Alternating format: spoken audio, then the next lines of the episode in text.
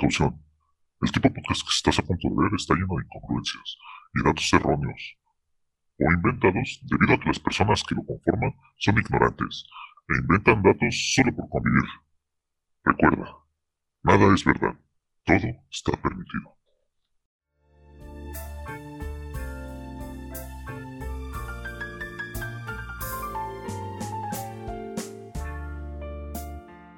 ¿Qué tal amigos? Bienvenidos a un episodio más de este podcast Easter Geeks. Conmigo se encuentra Total Mush. ¿Cómo estás, amigo? Pues bien, no sé qué pasó. Según yo dormí como nueve horas y ando medio cansado. No sé qué, qué pasó con este sueño que, estoy teniendo. Y ha estado tranquilo el clima, así que no, no creo que sea por bochornos o algo.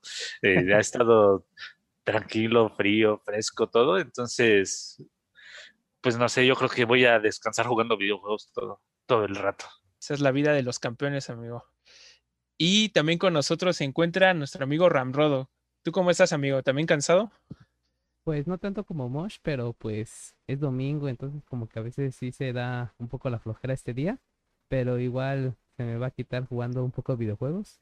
Igual pues jugando Nintendo Switch, que es una consola que acabo de adquirir, y pues ahí me la he estado pasando. A ver si se me quita el sueño con esto. Perfecto, amigo. Entonces, con esto empezamos el podcast y nuestra primera sección. El mundo de las noticias no descansa, pero Easter Geeks sí. Estas son las noticias más relevantes de la semana. Y bien, para comenzar nuestra sección de noticias, pues nos toca hablar de un tema bastante importante que ha sucedido en esta semana y es el anuncio de Windows 11 eh, lo hicieron pues vía streaming y nos mostraron un poquito el adelanto de todas las novedades que va a traer. Entre ellas es que no va a haber Internet Explorer, que creo que al menos en lo personal y yo creo que como a muchos nunca nos ha interesado, entonces ya era bueno que lo quitaran. Otra cosa muy importante y que sí cabe resaltar es que van a aceptar las aplicaciones Android, o sea, van a poder correr aplicaciones Android dentro de su sistema, lo cual es muy beneficioso y ya nos va a tener o nos va a ahorrar el tener que instalar emuladores o otro tipo de software dentro de nuestro sistema operativo. Yo creo que este es un uso muy estratégico y muy bueno para todos aquellos que les gusta usar estas aplicaciones dentro de la computadora y nos abre pues, a otro tipo de experiencias, tanto en juegos de celular o esto, tanto como para aquellos que son desarrolladores puedan probar sus aplicaciones directamente con, con esta funcionalidad. y también nos había, para todo el campo de los jugadores o los gamers, pues vamos a poder disfrutar eh, ya de otras características como el auto HDR, que para quien no saben son mejores, mejoras de alto rango dinámico. Eh, actualmente esto nada más se encontraba pues con Standard Dynamic Range, que es el SDR, pues ahora ya se vio una mejora notable. Y también el Direct Storage, que es una tecnología que pues se utiliza en Xbox, que casualmente pues siempre se utilizaba en las consolas, pues ahora ya lo vas a tener y vas a tener un mejor rendimiento en tu eh, disco de estado sólido. Entonces los juegos van a cargar de una manera más rápida y, obviamente sin sobrecargar el procesador. Estará disponible este, a finales de este año. Actualmente pues todos los usuarios de Windows 10 eh, van a poder actualizar gratuitamente este sistema operativo y aquellos que no cuenten con una licencia o el Windows 10 van a tener que adquirir una en un nuevo ordenador o comprar la, la suya, ¿no? Para poder disfrutar de, este nuevo sistema operativo. ¿Ustedes qué opinan de, de esta entrada de Windows 11? ¿Creen que va a ser un boom o va a ser algún fracaso? Como en su momento no lo fue Windows 10, pero sí se encontraron con bastantes errores. ¿Ustedes qué opinan, amigos, sobre este anuncio importante que se acaba de hacer? Pues ver un nuevo anuncio de un nuevo Windows, la verdad es que no se ve tan común o cada año. Ya no recuerdo muy bien cuándo anunciaron Windows 10 porque fueron hace ya varios años. Y la verdad es que a pesar de que Microsoft o Windows es el sistema operativo mayor utilizado por, por casi todo el mundo, aún así siento que esta nueva versión va a traer muy buenas mejoras. Como bien comentaste, ya le van a dar cuello a Internet Explorer, que bueno porque es un rollo ese programa. Y para la parte de videojuegos creo que Microsoft lo está haciendo muy bien al poder como rescatar ciertas tecnologías o ciertas funcionalidades de su sector de videojuegos al sector del sistema operativo o del sistema para las oficinas o para las computadoras en casa. Entonces creo que lo está haciendo muy bien. Creo que Microsoft no se basa solamente ni en su sistema operativo ni tampoco en sus consolas. Porque igual recordemos que según Microsoft, vender consolas o fabricar consolas le resulten pérdidas. Entonces, que, que tenga un nuevo sistema operativo y que aproveche esas como esa desventaja que tiene con las consolas en cuestión de las ventas, pues me parece una idea muy muy muy buena. Y pues ya veremos el Windows 11 a ver qué tal funciona para los nuevos videojuegos y a ver si lo soportan nuestras computadoras. Pues me parece bueno, se ve que está unificando pues todas sus plataformas Microsoft ya de, de buena manera, pues ya como que hacer una aplicación nativa de Xbox para la PC es como que un paso adelante, porque hay veces en las que es un poquito eh, difícil manejar eh, cosas de Xbox, como de repente hacer un apario o algo así, es mucho más difícil eh, hacerlo desde la computadora que hacerlo desde el Xbox. Entonces creo que va a andar mejorando mucho estos sistemas para que la gente ya no tenga tantas complicaciones y empiecen a darle un poquito más de probada en esta cuestión de pues de la plataforma que ya se está volviendo Xbox. Y fuera de eso, también el sistema operativo seguramente es algo que ya en otras veces se ha visto, pero yo no recuerdo que, que yo hubiera un mínimo de requerimientos para decir, ah, es que si tu computadora no cumple esto, no vas a poder poner este sistema operativo. Eh, no son muy elevados, eh, realmente son bastante como que estándares ya para pues ir eliminando eh, versiones viejas de computadoras, pero sí que ya te pidan un eh, un procesador mínimo de dos núcleos y con un gigahertz, entonces ya como que ya va eliminando cierta cantidad, pero sí me, me resultó un poquito interesante porque hasta donde recuerdo, creo que si no todas las computadoras eh, podían ponérsele un Windows 10, un Windows 8 así sin, sin mucho problema, y ahorita que ya te diga, ah, es que eh, necesitas esto para correr, ya es algo pues que sí, no me esperaba. Sí, también el anuncio llegó así como que de sorpresa, sí, pensé que era medio reciente Windows 10, pero ya cuando te pones en retrospectiva, pues sí, ya tiene su tiempo y simplemente fue una mejora de Windows 8 y Windows 8 fue una mejora de Windows 7. Entonces, ver si cambia realmente mucho la interfaz es algo que también me, interesa ver si ya es algo más sencillo, que seguramente va a mantener muchas de las cosas que ya conocemos de Windows y ya eh, mejora, mejoras vas a ver eh, un poquito menos notables, yo creo, pero sí tengo curiosidad de ver qué tanto se te va a facilitar las cosas en la, en la computadora y a ver si no cambia muchas cositas que de repente uno dice, ah, es que esto yo lo tenía en este lado y luego te dice el, ecosistema cambió un poco y ya tienes que hacer unos clics diferentes o el nombre cambió de, algunas cosas y para buscarlo ya no va a ser como la anterior, entonces tendremos que irnos adaptando un poquito a esas cosas. Y pues sí, más que nada, pues todo, todo lo que se te agrega de que ya están las plataformas de Xbox mínimo en el Series S y el Series X para los videojuegos, pues sí es, es bastante bueno, el HDR y todo eso, pues también hay que ver eh, hay mucha gente que juega en sus laptops, entonces seguramente sus pantallas ya tendrán cosas para que funcione, algún el HDR y también mucha gente que juega en monitor. Entonces, sí, sí tengo bastante curiosidad para ver y también un poco de miedo porque creo que siempre pues las primeras versiones pueden resultar no tan fuera de errores como uno pensaría, porque hay veces que eh, se actualiza uno y de repente dicen, ah, es que encontramos este eh, bug mortal que mata computadoras o que hace que todo tu eh, disco duro se borre o todos tus almacenamientos, si es cosas que son de mucho cuidado, ¿no? Entonces, yo creo que llevan bastante tiempo pues planeando esto, haciendo pruebas y todo eso para reducir al mínimo estos errores, pero sabemos que es imposible lanzar algo sin un error alguno, ¿no? Siempre va a haber algo y ya nos costará a nosotros, pues, los millones y millones de personas que probemos el Windows, pues ya seremos los testers que irán encontrando estos errores, reportándolos y esperando que no sea nada que eh, mate tus dispositivos, ¿no? Seguramente eh, no es algo así, pues Windows no, no se arriesgaría eh, Microsoft a hacer algo tan peligroso, pero pues todo puede pasar, ¿no? Entonces, eh, algo que quiero probar, pero probarlo con cuidado y, con cautela y sin moverla al principio. Yo creo que muchas cosas por, ese mismo miedo de que es que si a lo mejor si muevo esto, esto puedo matar el, dispositivo. Entonces, eh, seguramente lo descargaré en cuando esto se ponga pues ahí a disposición pero ya sí esperaré a que se vaya parchando constantemente para que ya tengamos algo bastante estable, que ya la gente seguramente en un año o menos diga, ah, pues es que sí, ya es estándar y ya no hay riesgo alguno de que lo puedas descargar y está ya en todas las computadoras que vais a comprar, ¿no? Entonces, ya quiero que haya más pruebas y todo. Y también algo interesante fue lo de los dispositivos Android, que, bueno, que ya es, eh, vas a poder bajar aplicaciones, ¿no? Esto ya va tal vez afectar un poquito a la gente que, mm, a los que programaban emuladores y todo eso para que pudieran cargar sus juegos de Android y todo eso. Entonces, a lo mejor eh, BlueStack creo era uno de ellos. Eh, ya van a ser aplicaciones menos usadas, eh, van quedando un poquito relegadas y ya la gente va a andar probando directamente sus aplicaciones en, en su Windows. Entonces, se oye que tiene muchas cosas buenas, pero pues ya será cuestión de probarlas, ¿no? emocionado, pero pues sí, un poco temeroso. En efecto, amigo, creo que pues siempre que se estrena un nuevo sistema operativo, pues no está exento de fallas. Entonces, aquellos valientes que se vayan a dedicar a probarlo, pues ahí nos estarán contando, como tú, qué, fue la experiencia que vayan a tener con, este nuevo Windows.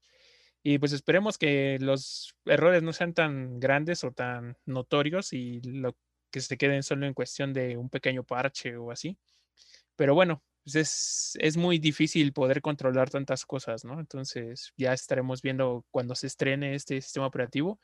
En primera, cuántas computadoras lo van a aguantar, que muchos van a tener que hacer la migración a una mejor computadora y los que sí puedan eh, migrarse sin ningún problema, pues ver cuántos problemas llegan a tener con el sistema, ¿no? Pero eso ya lo estaremos platicando cuando, cuando dé su entrada triunfal. Y bueno, pues ya pasamos a otra noticia. Bueno, esto es más bien un rumor. Aquí empezamos como una pequeña sección de rumores para todos ustedes que pues sí son bastante interesantes y nos gustaría platicarlas. El primer rumor es que posiblemente se dé el regreso de, una franquicia muy importante de los videojuegos a cargo de Electronic Arts, eh, que es Dead Space. Sabemos que siempre ha habido durante años mucha gente que ha pedido este juego y nunca nos habían entregado, bueno, ya otro título de esta franquicia, ¿no? Al parecer ya está más cerca que nunca. Pues de acuerdo con Jeff Group, que es periodista de GameBeat, una de las fuentes más confiables de la industria, menciona que Electronic Arts ha estado trabajando en la vuelta de la propiedad intelectual, que vuelva a este juego para todos los fans. Lo he jugado creo que nada más un título y, la verdad me pareció pues, algo bastante interesante para todos aquellos que también les gusta el género del terror. Según esta fuente, nos menciona que EA Electronic Arts pues, planea anunciarlo durante la EA Play, que se va a realizar el 22 de julio. Y pues la última vez que vimos un título de Dead Space fue en el 2013, con el tercer juego que salió. ¿Ustedes qué opinan de esta noticia, amigos? ¿Ustedes les gusta Dead Space? ¿Lo han jugado?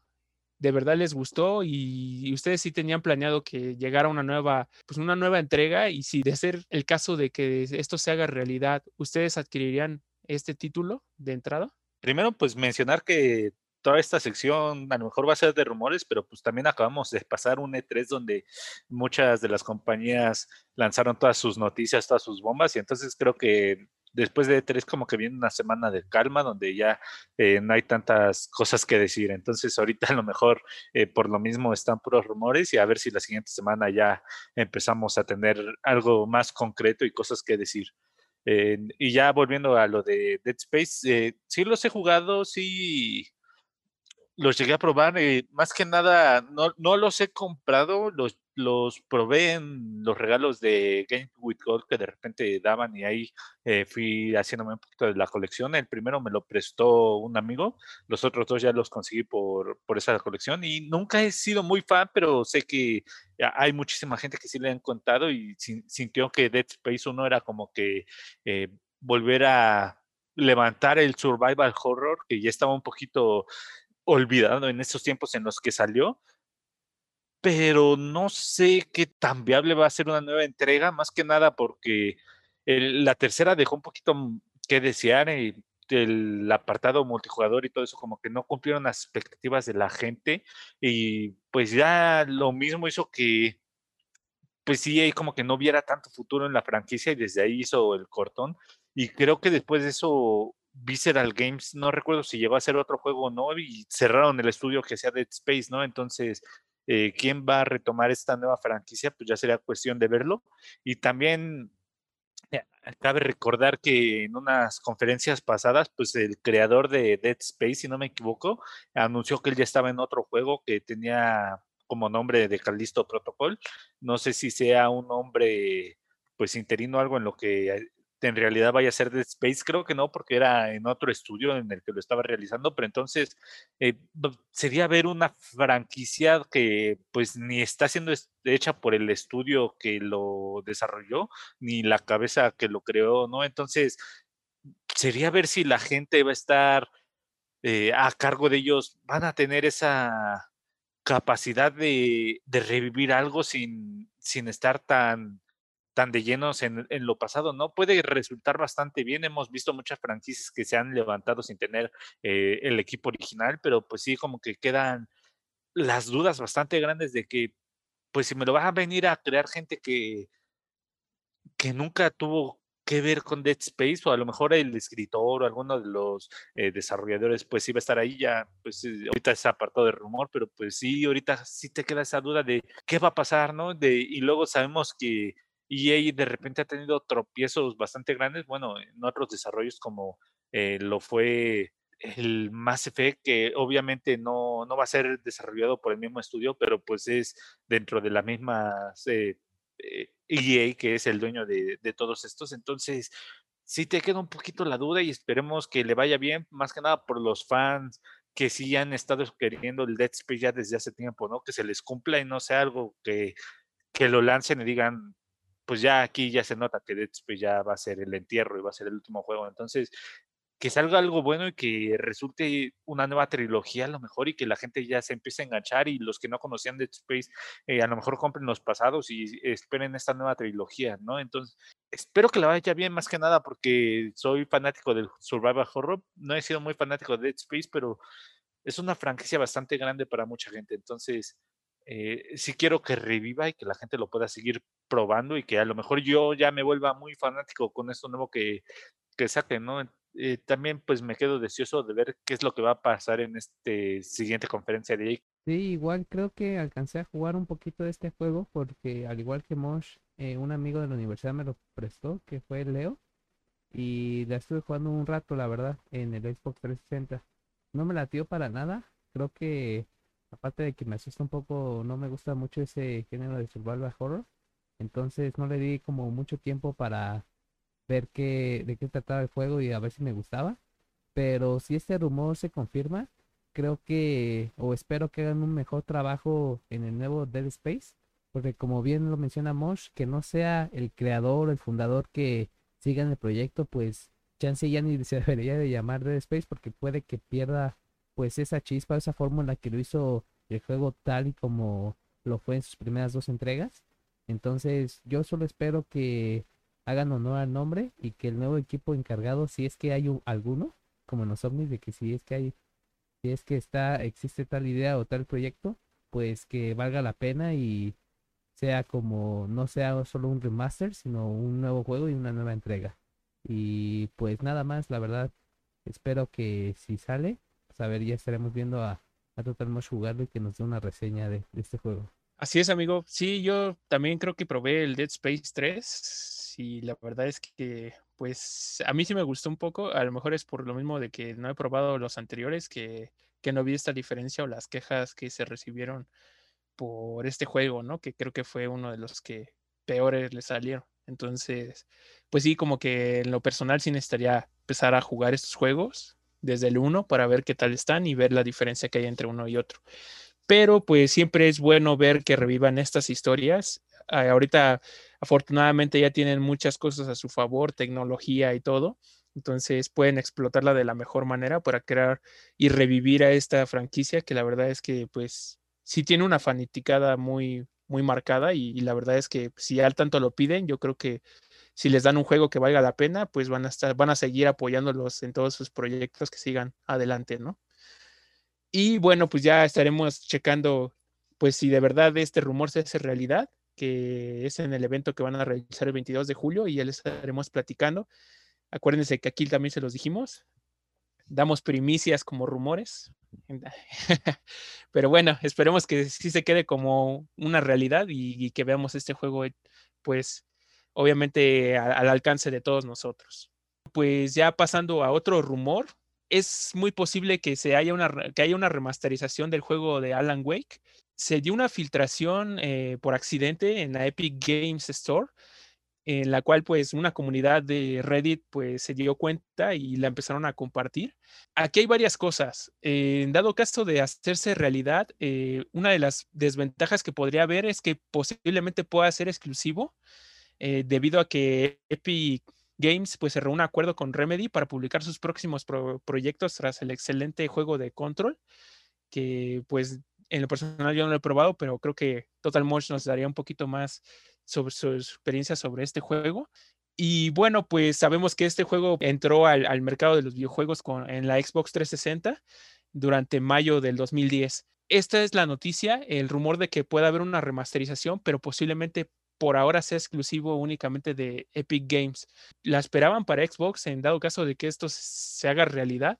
Yo en lo personal sí esperaría que, pues obviamente como fue la consola en la que entró, pues dio su entrada triunfal, pues deberían de considerarlo también, ¿no? Pero pues, obviamente hay intereses pues más grandes que, que pueden estar de por medio. Eh, yo soy un fanático bastante grande del Alan Wade, eh, de hecho es creo mi juego favorito, sí me gustaría tener una edición de, de coleccionista que creo que venía con unas hojitas de, del libro que estaba escribiendo y todo eso, pero sí no sé qué tanto este exclusividad sea solo para plataforma de PC como para decir eh, que no va a llegar a, a, la plataforma de la Microsoft Store ni a Steam y que diga, pues sí, en PC nosotros tenemos la exclusividad de que va a estar solo con nosotros y en consolas pues ya la va a tener eh, pues eh, Play y Xbox y a lo mejor Nintendo Switch. Entonces sí es algo que, que todavía no tengo bastante claro. A lo mejor sí es una exclusividad solo para ellos, pero me sorprendería de un poquito de Red Remedy porque creo que no, no me acuerdo si llegó a, a, ofrecerle Microsoft un contrato para que fueran, para comprarlos, pero ellos se negaron porque querían hacer juegos para todas las consolas. No sé si a lo mejor estoy inventando esto como eh, muchas de las cosas que digo, pero entonces sería raro verlo que que te diga, pues sí, ya nos vamos a quedar con la plataforma que, eh, que nos contrató ahorita por unos eh, juegos, no sé, a lo mejor unos tres juegos eh, exclusivos para ellos en la Epic Store y ya después ya mandamos todo. Y más que nada, viendo después de Control fue un buen juego, este, pues fue para todas las consolas y tuvo unos DLC bastante buenos que a lo mejor es spoiler, pero quienes no han jugado el DLC de eh, de Alan Wake de, de Control, ahí como que se daba muy, mucho el guiño de que iba a venir una segunda parte. Entonces, eh, yo creo que es el proyecto en el que están trabajando este, inmediatamente. Si no es Control 2, es Alan Wake 2 eh, y este remaster me vendría un poquito más a cuenta de que fuera un Alan Wake 2 eh, en el que se está trabajando para que la gente diga, ah, este, a lo mejor no pudiste jugar eh, Alan Wake porque no tuviste 360, pues ahí te va el remaster para todas las consolas y ya después lo vendemos un Alan Wake 2. Estaría bien, pero pues si es remaster, pues no, yo personalmente creo que no le veo tanto el, el, atractivo para alguien que ya lo acabó varias veces, al menos de que sí fuera mucho avance visual, pero pues sabemos que los remaster luego no suelen ser tan tan cabrón es como un remake, ¿no? En el que se rehace todo desde cero. Entonces, eh, creo que sí va a mejorar visualmente, si es verdad del rumor, pero pues no sé, no, no va a cambiar demasiado y más que nada yo creo que lo que le faltaría es eh, conservar mucha, muchas cosas como los doblajes, que acá eh, creo que el director de doblaje fue René García, la voz de Vegeta. entonces, sabemos, acá fue algo que le quedó muy bien ese doblaje. René García era la voz de Alan Wake. De hecho, yo en una eh, firma de autógrafos que él fue, pues yo llevé mi Alan Wake y lo tengo firmado por él. Entonces, sí sería ver qué tanto cambia o no. Eh, si, si se anuncia, seguramente lo compraré y si hay edición de colección, igual yo creo que ahorraría y lo compraría. Pero sí no le vería tanto el atractivo. Entonces sería cuestión de ver qué, qué, es lo que se anuncia y seguramente le irá bien porque hay muchos fanáticos como yo que queremos jugar el nuevo Alan Wake y mucha gente que no lo ha jugado y a lo mejor les le daría su primera probada, pero no le veo tanta, pues sí, algo como que sea meritorio para hacerlo. Ya sería cuestión de ver lo que tanto me, mejora visual tiene, pero a mí no me llama tanto, aunque lo voy a comprar porque es Alan Wake. Sí, concuerdo con Total Munch. Creo que un remaster pues no atrae mucho, sin embargo, pues como los fans ya están ahí, pues varios o la mayoría lo van a seguir comprando y creo que esto lo hacen en todas las compañías, ¿no? Nintendo, PlayStation, Xbox sacan sus remasterizaciones para sacar pues más lana e invertirle poquito. Entonces creo que todavía estamos como que en esa etapa en donde juegan con nuestra nostalgia y te acuerdas de aquel juego que jugamos en Xbox 360 o en el Xbox el primero y con eso venden, ¿no? Entonces espero que si este rumor es cierto porque como bien comentó Javoker se filtró una imagen en donde en la página de la Epic Store pues se ve ciertos catálogos incluidos también Final Fantasy 7 Remaster entonces se ve como que ahí todos los juegos que van a sacar. El hilo o el thread de Reddit es Gaming Leaks and Rumors, por si lo quieren seguir y se quieren enterar de, un chingo de rumores. Pero, o sea, la verdad es que no me emociona tanto. Yo no lo jugué, pero si es tan bueno como lo menciona Total Mosh, pues a ver si, si le doy una oportunidad. Pero, pues, el remaster, como comenté, no, no me llama mucho la atención. Pues ahí tienen amigos, creo que son opiniones, pues diferentes. Yo creo que ya estará en, la vista de cada uno de los fans o aquellos juegos, aquellos jugadores que hayan probado este juego y que de verdad estén esperando, o aquellos que se quieran incursionar apenas con el mundo de Alan Wake, pues puedan hacerlo quizá con este juego si, si de verdad, pues como decimos, es un rumor hasta ahora. Lo que me sorprende también un poco es la habilidad de la gente, ¿no? En encontrar estos pequeños detalles para que se puedan dar la información sobre las posibles este, filtraciones de juegos o películas, todo esto. La verdad es que son héroes sin capa, porque pues uno no está ahí tampoco revisando a cada rato las stores o cada una de las plataformas para ver qué se llega a filtrar, ¿no? Entonces les agradece bastante. Y pues en dado caso de que si se haga realidad este juego, pues ya tienen ahí la opinión como Total Mosh, que es un jugador ya usual y bastante fan de la franquicia. Es obvio que es, él a lo mejor hubiera esperado un anuncio de un nuevo juego a una continuación, que creo que es lo que quizá mucha fanática esté esperando, ¿no? Pero bueno, que ya esté dentro de la órbita otra vez, que ya esté sacando cosas nuevas de este juego, creo que le da muchas alas para poder llegar a hacer una realidad, una segunda parte. Eh, ya estaremos viendo conforme pasen el tiempo, que de verdad se ahí se filtre o ya de verdad se anuncie dentro de las plataformas o quizá en algún evento. Pero bueno, ahí estaremos eh, al tanto y le estaremos anunciando en cuanto se haga oficial este, este rumor. Y bueno, ya pasando a nuestra última noticia rumor, es sobre Hideo Kojima. Este últimamente ha estado en varias noticias, en varios medios, hablándose de él, de que si está con PlayStation, de que si no está, de que si está con Xbox, que no está. Pues el rumor es que él va a hacer una alianza con Xbox, que esto ya parece ser inminente. Hace como ya un par de meses, pues ya se estaba rumoreando que Hideo Kojima, pues, eh, colaboraría con Xbox para su próximo proyecto. Esto porque también se había rumorado que PlayStation ya le había cerrado las puertas, ¿no? A esta nueva idea que él tenía en mente. ¿Ustedes qué opinan de esta posible alianza? ¿Creen que sí se dé por realidad o creen que esto nada más sea un rumor más como lo que se ha estado dando con PlayStation? Pues creo que este rumor se puede conectar con el que habíamos dicho de Dead Space. ¿Qué tal si a Hideo Kojima le están dejando el proyecto de Dead Space en Xbox y por eso está hablando con él? ¿Quién sabe? Pero la verdad es que ya habíamos comentado en un episodio anterior de este podcast que a PlayStation pues no le latió tanto su juego de Death Stranding por las ventas o las pocas ventas que tuvo. Entonces siento que ahí sí hubo una fricción entre PlayStation y Hideo y dijo, no, pues es que tengo otra idea, otro proyecto en mente y como que a los de PlayStation ya no les latió tanto. Dicen, no, es que este cuate a veces eh, echa sus locuras y puede que termine siendo otro juego que no sea o se ha vendido tan, tan como lo esperamos.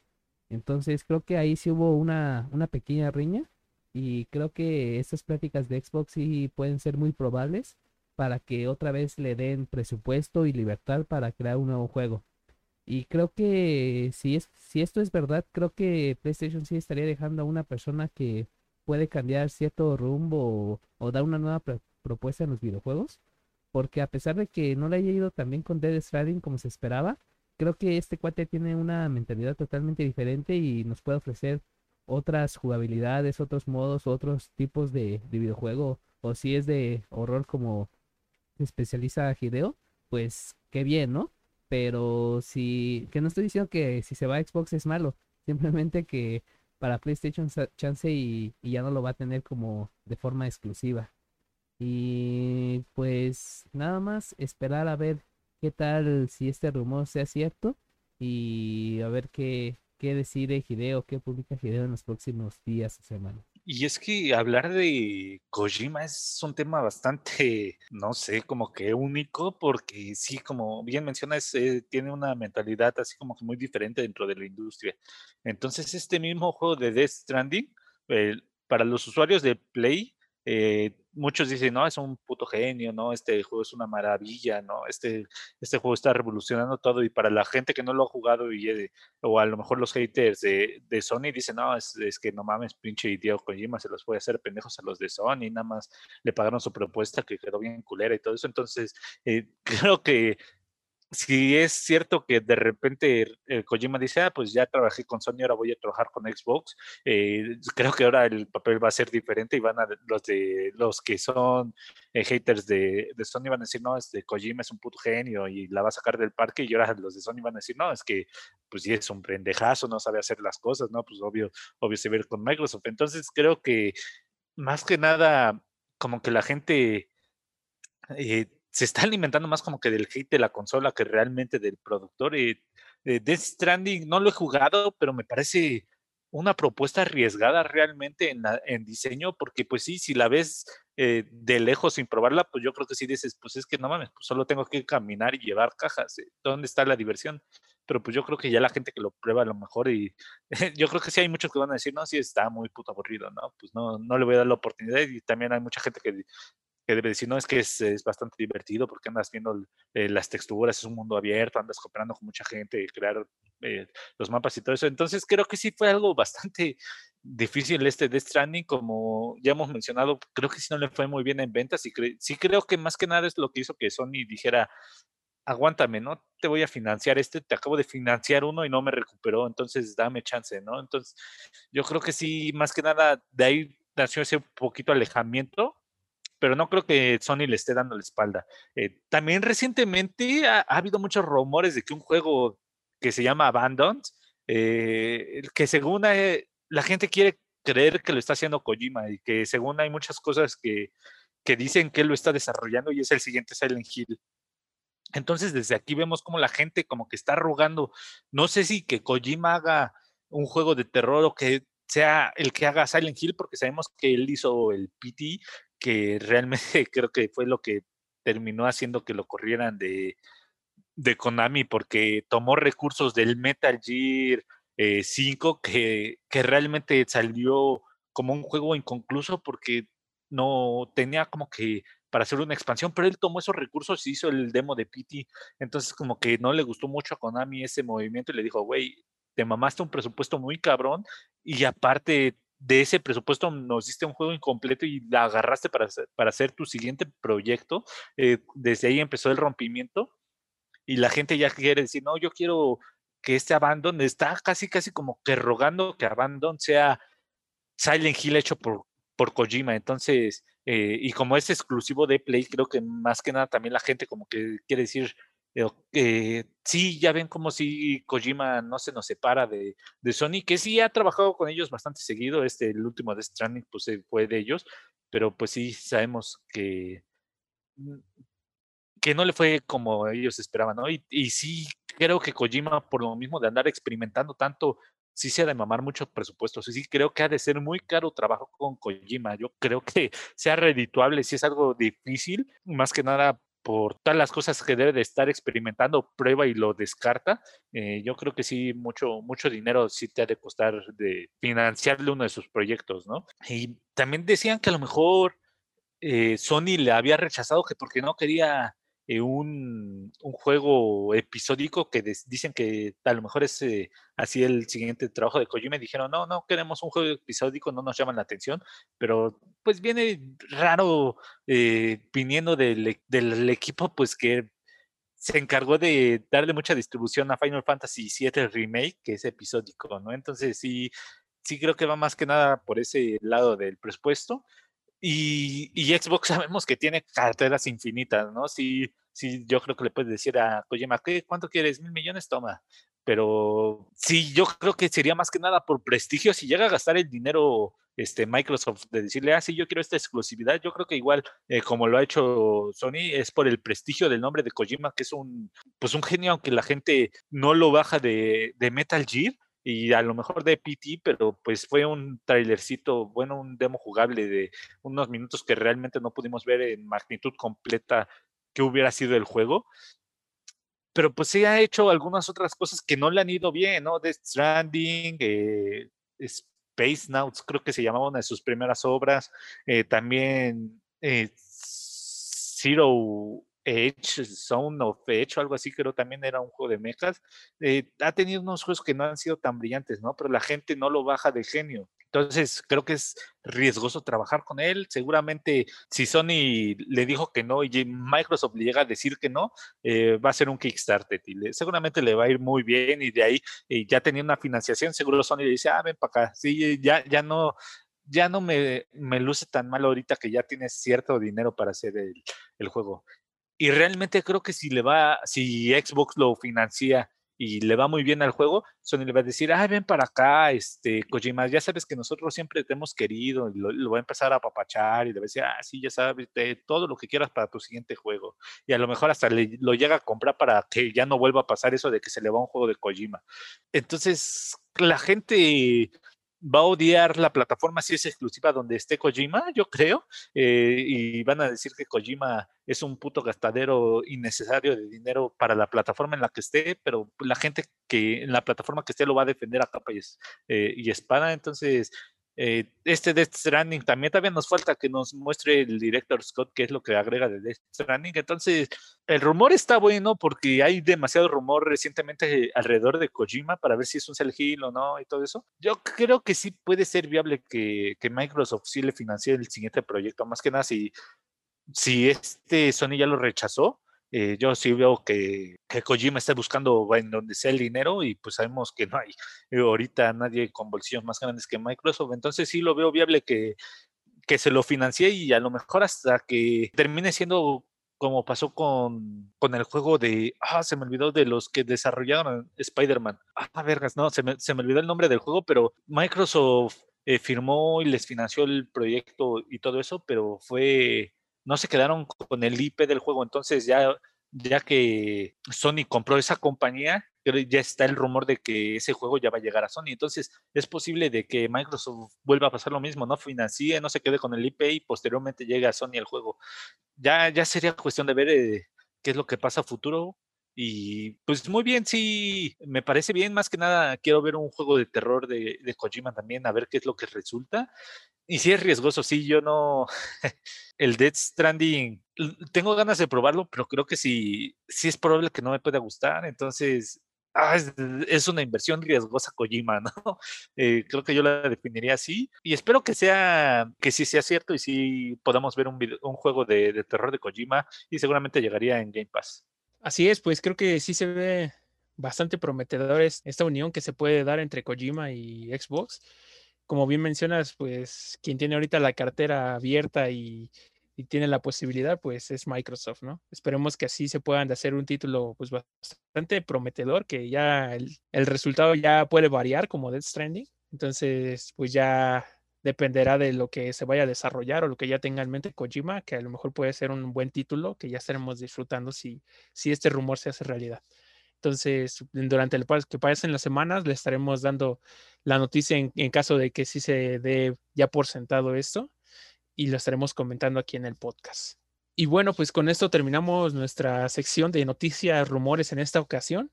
Eh, esperemos que todo esto se haga realidad para bien y siempre que nos den muy buenos títulos. Y bien, pues pasamos a nuestra siguiente sección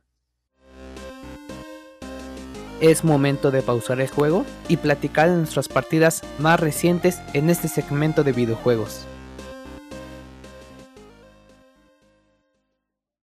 Y bueno, pues ya entrando a nuestra sección de videojuegos, nos toca hablar de un juego bastante interesante que ya como siempre, nuestro gran amigo Total Mosh nos estará platicando un poquito de su experiencia y es del juego Outer Worlds. ¿Nos podrías platicar cuál fue tu experiencia y qué te pareció este título, Total Mosh?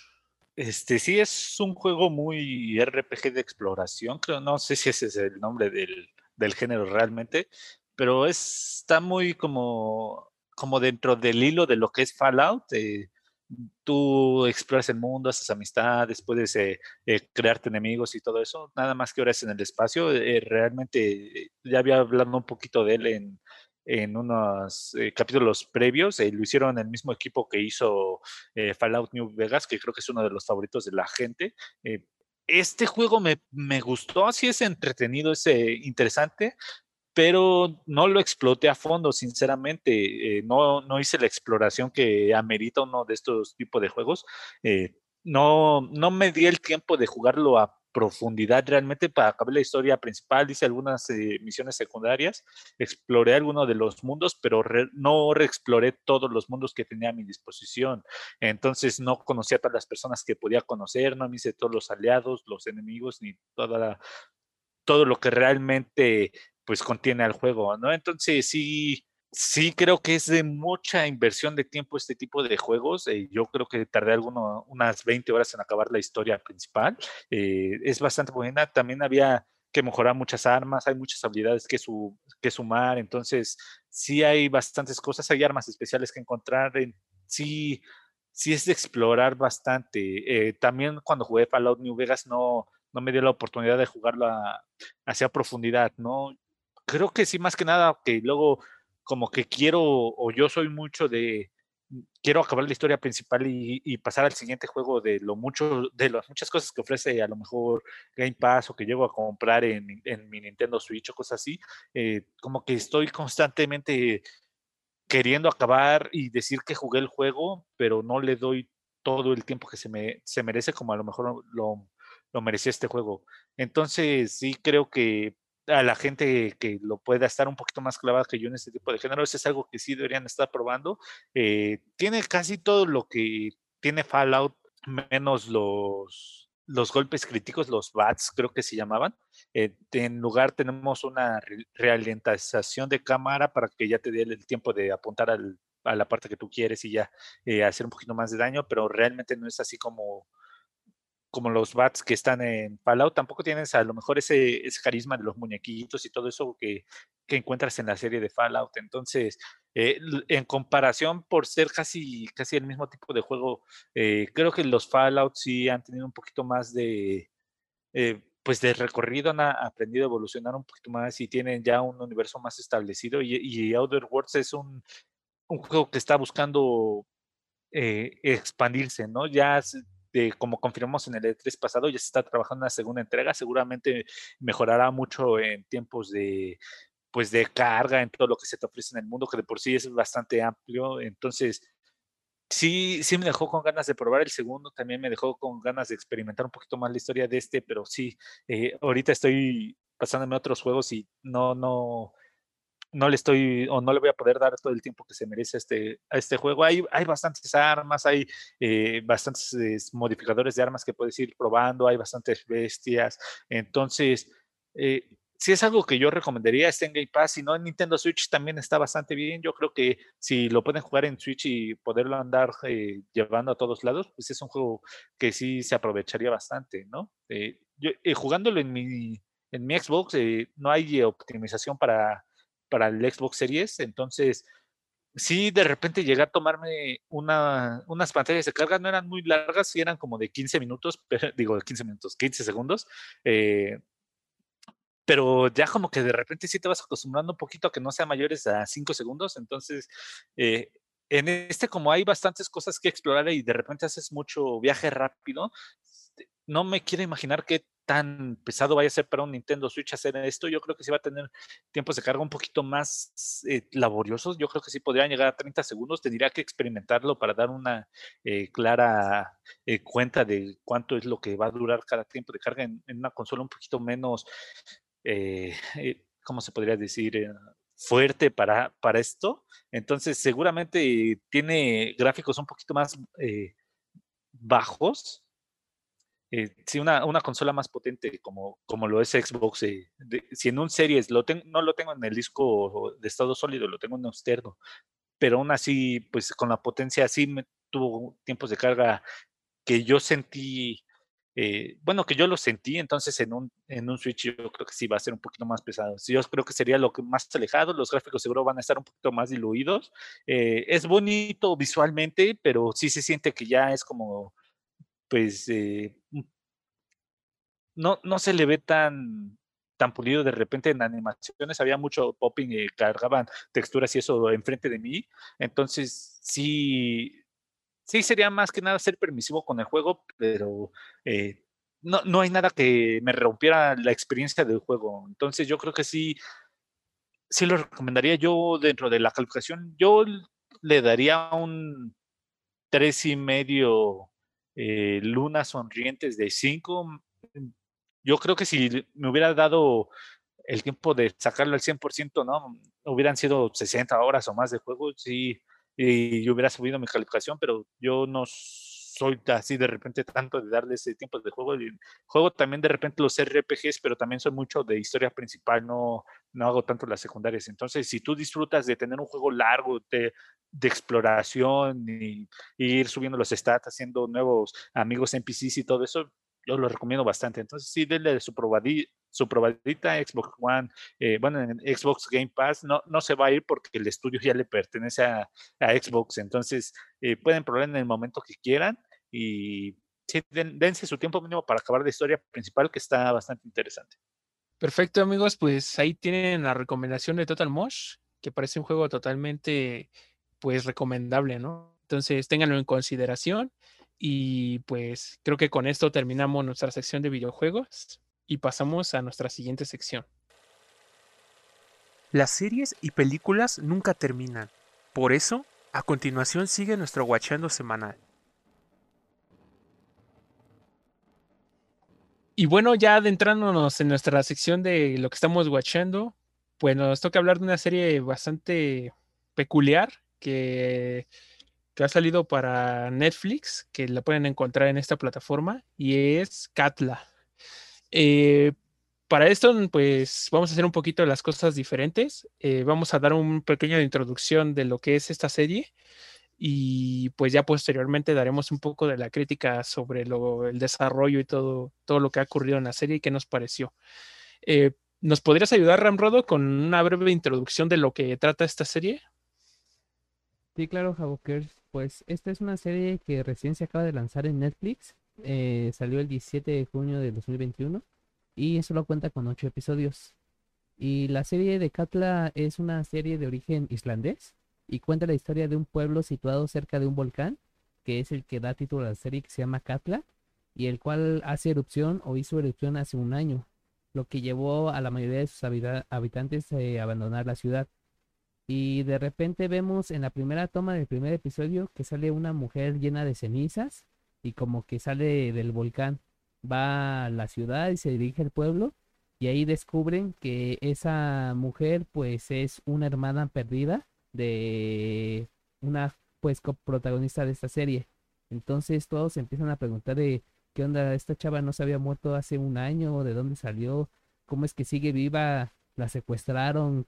O sea, la verdad es que al principio como que todo el pueblo se pregunta mucho de dónde habrá salido esta chava después de hace un año, pero básicamente esa es la mecánica de, o la historia de la serie en donde al parecer un volcán escupe personas medio muertas y, y las revive, pero está un poco, un poco extraña. Se asemeja mucho a la serie de Dart de Netflix. Entonces, si les gustó Dart, creo que esta también les va a encantar. Básicamente eso sería como una pequeña introducción de esta serie. Muchas gracias, Ramrodo. Pues sí, ya como lo escucharon, creo que pues sí es una serie bastante peculiar que tiene pues cosas muy cercanas con la, con la serie aclamada digamos famosa Dark. Entonces, si eres fan de esta serie, pues a lo mejor te va a llamar muchísimo la atención eh, esta nueva serie que acaban de agregar a Netflix. Y bueno, ya partiendo un poco ya con spoilers y todo, todo esto, eh, ¿qué les pareció esta serie al principio? O sea, al principio pues obviamente no nos muestra eh, que la gente está muerta y nada de esto. Eh, simplemente pues se dieron como perdidos, ¿no? En este caso, específicamente con Asha, que es la hermana de Grima. Entonces, pues la encuentra y, obviamente pues ya te das cuenta, ¿no? O sea, dices, a lo mejor estuvo encerrada o se perdió de alguna manera en, el glaciar y todo, en el volcán este que, que hizo erupción, pero pues ya te entra la duda un poco con lo que ya dicen, no, pues es que ya llevaba más de un año que había desaparecido, ¿no? Entonces, ¿dónde estuvo? No recuerda nada absolutamente de lo que pasó en ese lugar, ni cómo llegó ahí, ¿no? O sea, no tiene recuerdos más que de su infancia hasta cierto punto, y ya de ahí ya no recuerda cómo es que llegó a la ciudad, ¿no? Hasta que ya la encontraron, pues, en la camioneta la encontraron que estaba caminando totalmente desnuda. De ahí te empieza a entrar un poco la, pues, la pregunta, ¿no? De, de, qué es lo que está pasando, quién es ella, si de verdad es ella, o qué está, qué está sucediendo, ¿no? ¿Qué es lo que aguarda esta ciudad, este pueblo? Y también en el caso eh, casi a la par con Gunhild, que es una, pues una chica igual, una señora, no sé cómo podría decirlo porque ya está embarazada, eh, también la encuentran, pues de cierta manera ella también, eh, bueno, ya la, la, rescatan y todo esto, y ya la encuentra, pues empieza a mencionar el nombre de Thor, ¿no? Que es el, uno de los, el papá de Grima, pues cómo la conocen, ¿no? Y ya se dan cuenta de que pues hay dos, o sea, ya de entrada ya sabes que una de dos son parientes porque le llaman a la, a la pues, verdadera, a la verdadera Gunhild, de que hay alguien que se hace llamar igual y tiene la, y dice ser ella, ¿no? Entonces, pues ya es donde empieza toda la trama un poquito más interesante, que, que la verdadera o la Gunhild, pues viaja de su país a este pueblo a ver quién era la persona que se estaba diciendo ser ella, ¿no? Y te das cuenta de que pues sí son muy parecidas, son, son iguales, eh, quizá en diferentes épocas, y ahí es donde empieza pues obviamente toda, pues todo el pensamiento, ¿no? Ya empieza a rodar tu mente y girar de muchas maneras tratando de hilar todo, qué está sucediendo, ¿no? ¿Qué opinan ustedes de esta serie, amigos? Eh, ¿No les confundió al principio o ustedes luego, luego agarraron el hilo de más o menos por dónde iba partiendo toda la historia y o, qué, les pareció, amigos? Pues siendo sincero, traté de ver eh, o vi los dos primeros capítulos, pero no me atrapó. Entonces, en el tercero le di su buen intento, pero ya cuando a mí, bueno, en, ese lapso de tiempo, si no me atrapó, ya es como que mi, mi atención se pierda, se empieza a dispersar por el resto de la serie creo que realmente no le presté tanta atención a la serie, sí más o menos sé eh, a grandes rasgos eh, qué es lo que pasó, pero para mí todavía sigue siendo un misterio, no sé bien si, si lo revelaron o no, qué es lo que pasó en el, en el volcán la primera temporada, porque ya eh, como que se volvió algo como que ya más que prestarle atención a la serie, lo empecé a agarrar como que de fondo y empecé a hacer otras cosas en lo que pasaba al final, porque yo cuando eh, vi, ¿cómo se dice? Pues la sinopsis pensé que iba a ser algo un poquito más como que de terror o algo así, y apuntó más al misterio, pero sí, los primeros capítulos son para presentarte a la gente, para darle pues contexto a todo y eso, pero ya es todo ese tiempo como que no, no me llegó a atrapar al menos en las primeras tres horas que de, de la serie, entonces sí fue como que ya empecé a, ya no interesarme demasiado en ella. Pensé que iba a ser algo así más como del estilo de Stephen King en Cementerio de Mascotas, pero realmente sí un poquito y no,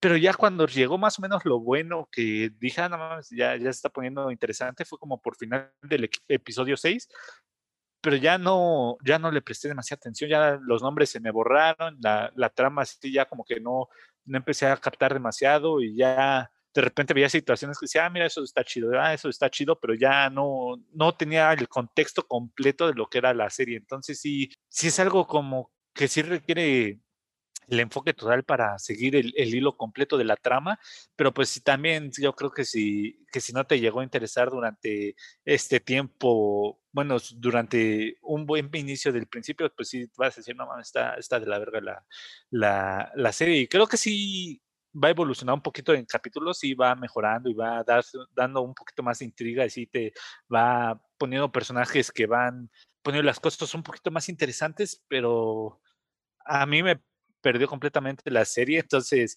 eh, creo que puedo aportar un poquito diciendo eh, las eh, o hablando después un poquito cuando las cosas que me llegaron a interesar o no, pero en sí no te puedo decir demasiado sobre qué trató la trama. Entonces, o, si se solucionó el conflicto, ¿no? Si llegó a haber alguna cosa que te dijera, ah, sí, es que esto está pasando por esto y esto, ah, no, no lo puedo decir porque sí, me perdió, me perdió completamente a mí.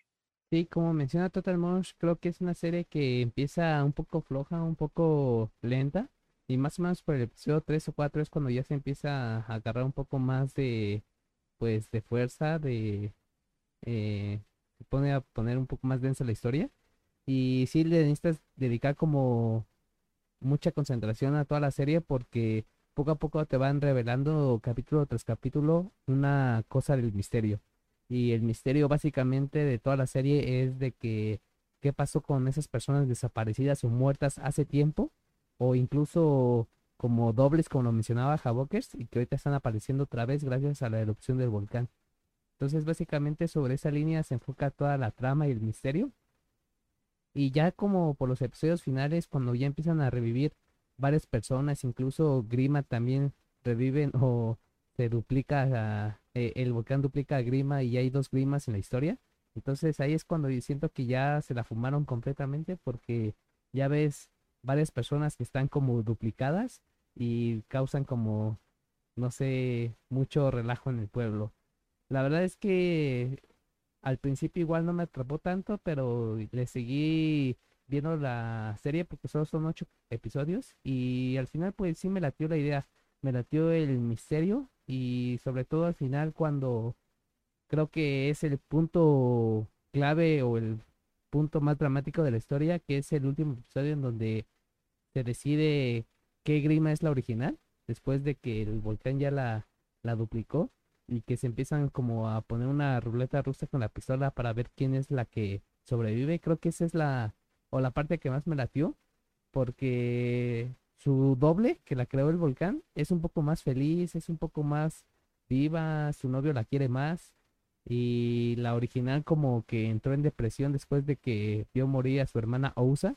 Entonces ahí es cuando ella misma se pregunta, entonces si me muero yo, eh, mi familia va a estar más feliz con, con mi copia, ¿no? Con, con la otra grima. Entonces, cuando se empiezan a, a poner esta ruleta rusa, creo que fue el, el punto culmine de que no, a ver, de hecho la serie te queda, se queda como a ver quién fue la que sobrevivió, porque no la ponen como explícitamente a ver quién sobrevivió, si la original o la copia.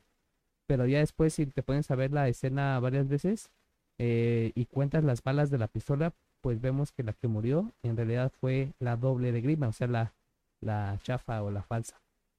Y la verdad es que todo ese misterio eh, me latió la otra historia secundaria del niño que también escupe del volcán, que la forma en que lo hagan sus padres, a pesar de que pues se parece mucho a su hijo, pero en realidad no es.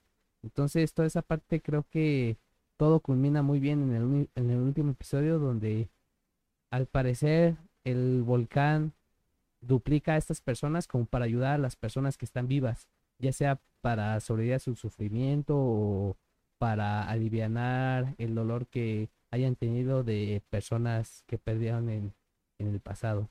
Entonces, no sé si nos estamos como que yendo mucho a detalle, este, creo que ya en retrospectiva parece una o varias historias medio enredadas, pero si los enredamos, por favor vean la serie eh, tal y como dijo Javokers, creo que si les gustó mucho la serie de Dark por el misticismo y por todo la el trama que se enfoca en esa serie, creo que esta serie de Catla también les va a encantar. Y pues nada más, este, si la ven en Netflix y les gustó, pues avísenos en, en, nuestras redes sociales a ver qué tal les pareció.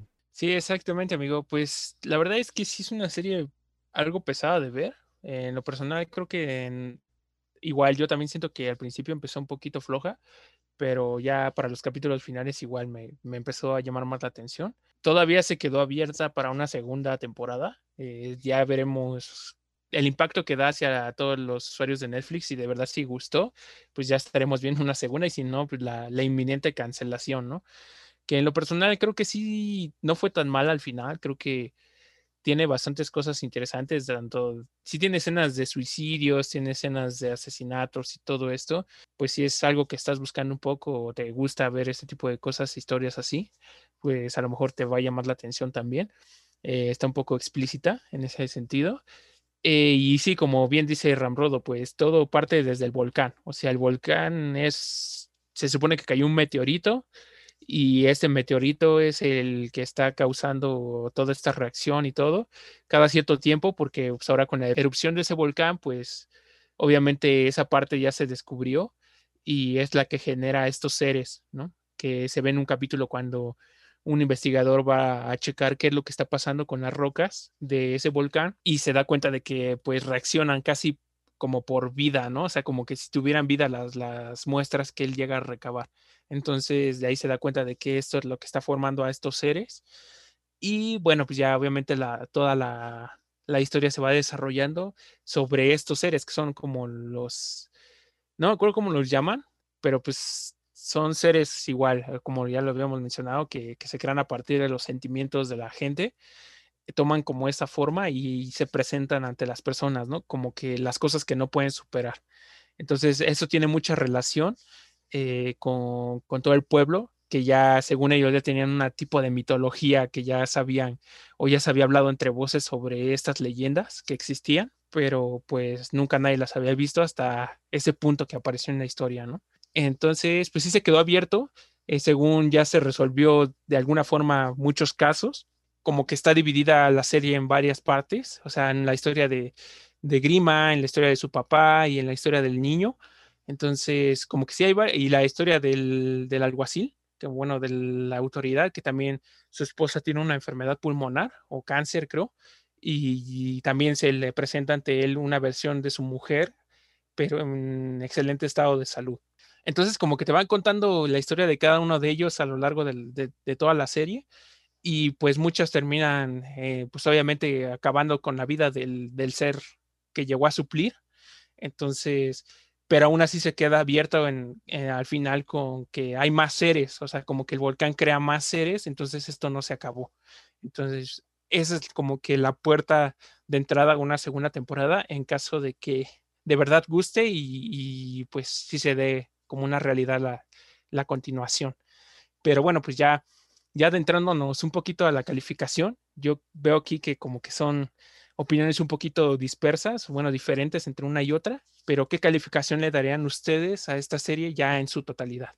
Pues yo creo que le daría dos y medio meteoritos de cinco, como dije, a mí me perdió desde el principio y a mí si no me, no me logras entretener en los primeros eh, pues capítulos, eh, yo sinceramente sí este, pues yo ya no le suelo dar la oportunidad de lo que resta, aunque lo esté viendo, pues ya lo uso muy de fondo. Eh, el último capítulo, pues sí me pareció interesante, pero pues ya eh, había perdido el hilo como de otros cuatro capítulos anteriores. Y sí había algo que me, me, daba gracia, que había un disclaimer al principio del capítulo que decía, precaución, este, hay escenas fuertes de suicidio, y yo me quedé viendo todo el capítulo así de, ah, la verga. Entonces, eh, ya cuando pasa el suicidio me quedé así como de, no mames, se me hizo más fuerte la escena de asesinato a un niño que el suicidio, y no sé por qué el disclaimer fue exactamente sobre el suicidio, cuando había escenas más fuertes, pero pues bueno, sí, entonces, no, no diría que es basura, creo que hay cosas bastante buenas, pero eh, no, no soy alguien que las apreció completamente. Sí, yo le doy una calificación de cuatro personas cambiadas de cinco, porque a pesar de que inició un poco lento la serie, al final me gustó el final y la trama en sí. Y si es que sale una segunda temporada y todavía hay presupuesto, pues creo que sí me animaría a verla. Creo que para mí es una serie recomendable y creo que duran como 40, 50 minutos cada episodio. Entonces, este, si la vas a ver, si igual ponte como cierto tiempo para aventarte unos cuantos para que no pierdas el hilo de, la historia, pero al final creo que yo la recomendaría. Sí, yo al igual que ustedes le daría, bueno, yo le daría una calificación de 3.5. Eh, creo que tiene elementos bastante interesantes, como la idea misma, ¿no? O sea, creo que esa idea nunca se me hubiera ocurrido a mí. Eh, a lo mejor puede llegar a ver otras historias similares, ya nos contarán ustedes si han visto algo parecido, pero en lo personal no. Entonces, pues me parece bastante interesante cómo manejan ese tipo de historia. Eh, también sabemos que es de un país, este, pues obviamente no es una producción de Estados Unidos, entonces eso también le da mucho mérito que pues hayan hecho una serie allá y que pues no esté tan mal, o sea, ah, en mi percepción creo que no está nada mal. Eh, la verdad sí la recomendaría que la vieran y más si son fans ya como le mencionamos de, de Dark. Entonces, pues denle una oportunidad si la quieren ver y quieren pasar un rato. Eh, lo que sí no les recomendaría es que la vean, pues digamos, bastantes episodios por día porque pues igual puede llegar a pasar que se aburran un poco o que la serie no, no les caiga por, pues, demasiado bien, ¿no? Entonces, en lo personal yo lo empecé a ver pues algunos capítulos por día o así, ir poco a poco y la verdad es que no se me hizo tan pesada en cuestión de ver esos capítulos por la duración, pero pues obviamente la historia pues ya les dijimos cómo se iba desarrollando y qué nos pareció. Entonces véanla y ahí nos estarán contando qué, qué tal les pareció y, y si sí la recomienda. Y bueno, pues con esto ya terminamos nuestra sección de lo que estamos watchando. Eh, pasamos a nuestra última sección, la sección de anime. Insecto. Será duelo a muerte con Todos los animes tienen voz y nosotros la escuchamos y compartimos. Esta es nuestra recomendación de anime. Y bien, ya aquí en nuestra última sección, la sección de anime, pues nos toca hablar de un cortometraje, eh, por lo cual, pues nuestros comentarios creo que no van a ser tan largos, entonces la sección pues obviamente no va a ser como acostumbramos. Y estamos hablando del cortometraje Kakurembo, ¿De qué trata Kakurembo? Pues básicamente es sobre el juego famoso a nivel mundial de las escondidas. Claro, en, este- esta ocasión en este anime o en este cortometraje se habla más sobre el término de los demonios, demonios, este, mitología japonesa, cómo unos niños se adentran a este juego y, y empiezan pues a experimentar un buen de cosas para tratar de sobrevivir y no ser capturados por estos demonios. ¿A ustedes qué les pareció este cortometraje? Yo voy a partir un poco con, con mi opinión sobre la animación. Eh, creo que se lleva una buena calificación, al menos a mi percepción. Eh, creo que no está tan mal hecha y creo que está excelente que, que utilicen toda esta mitología japonesa, todos los demonios, eh, todo esto para darle un poquito más de folclore a, su, a este cortometraje. ¿Ustedes qué opinan sobre, sobre esto? Sí, la verdad es que el diseño de los personajes demonios, incluso las máscaras que usan los niños, se me hace igual muy padre. Creo que que usen máscaras, pues aparte de que los identificas muy bien, eh, pues puedes dibujar ciertos rostros o ciertas expresiones como tal. Y creo que eso eh, expresa un poco más de como terror, que es como enfocado al género que más se le acopla a este cortometraje. Entonces, a pesar de que el cortometraje creo que dura como 25 minutos, es muy corto, creo que sí te transmite esa sensación de que existen en realidad los demonios y los fantasmas y que en verdad están secuestrando a los niños. No sé si los están matando o nada más lo están este, ocultando, pero al principio sí parece que, que cobran vida a los demonios. Y la verdad es que en general creo que me pareció un buen cortometraje. No hablan mucho y no hay muchos diálogos.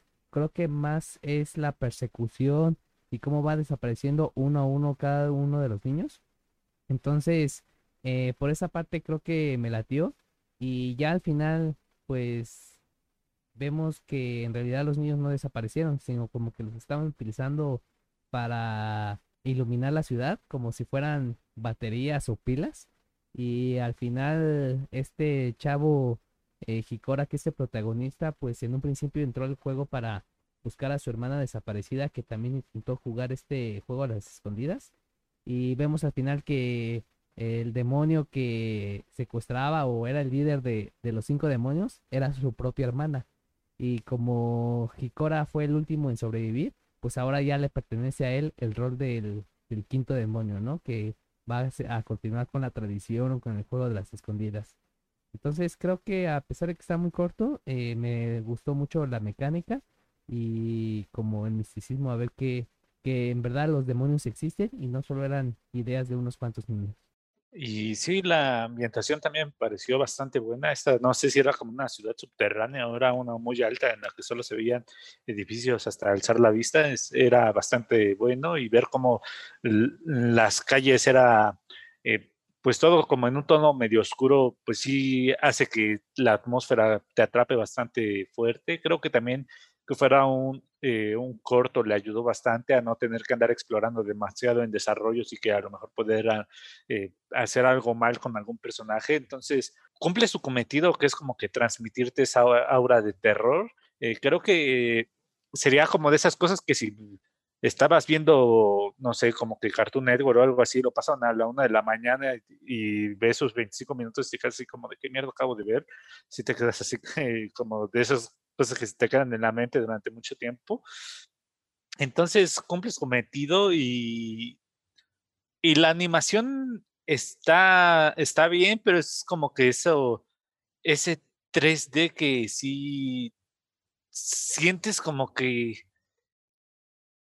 no, no se siente una imitación completa como de todos los movimientos y todo corporal, sino que sabes que es una animación 3D, sabes que está tratando de imitarlo y como que en tu cabeza como que hace ese choque que dices, "Ah, sé que esto no, no es como que real. Entonces, eh, eh, creo que está bastante buena en todo el giro de la trama en la que la hermana era demonio y le pasa pues como que la estafeta al hermano solo por ser el último superviviente como que está bastante bien y ver un poquito sobre estos demonios eh, de japoneses está bastante bien porque sí, creo que sí son dentro de, pues de su contexto son demonios que realmente existen, bueno, que, que no fueron diseñados solo para este cortometraje, sino sí está mucho dentro de las historias japonesas. Yo lo disfruté bastante, sí creo que es algo que se debe de, de ver más que nada en la noche y también si lo quieren ver, pues está en YouTube, eh, si, eh, ya subtitulado y todo, entonces creo que es fácil de acceder a él.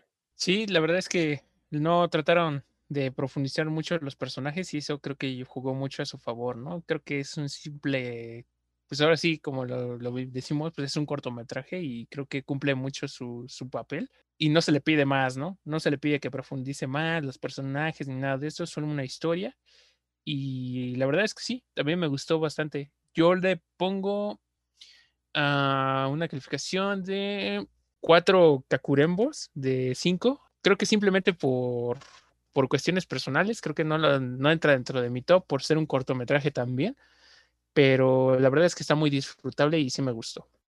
¿Ustedes qué calificación le darían, amigos? Eh, yo igual le doy una calificación de, estoy entre 3.5 y 4 demonios de 5, porque a pesar de que sí me gustó, yo la había considerado o me habían platicado que estaba muy buena y como que creo que no alcanzó mis expectativas, pero eso no quita de que sea un buen cortometraje en sí.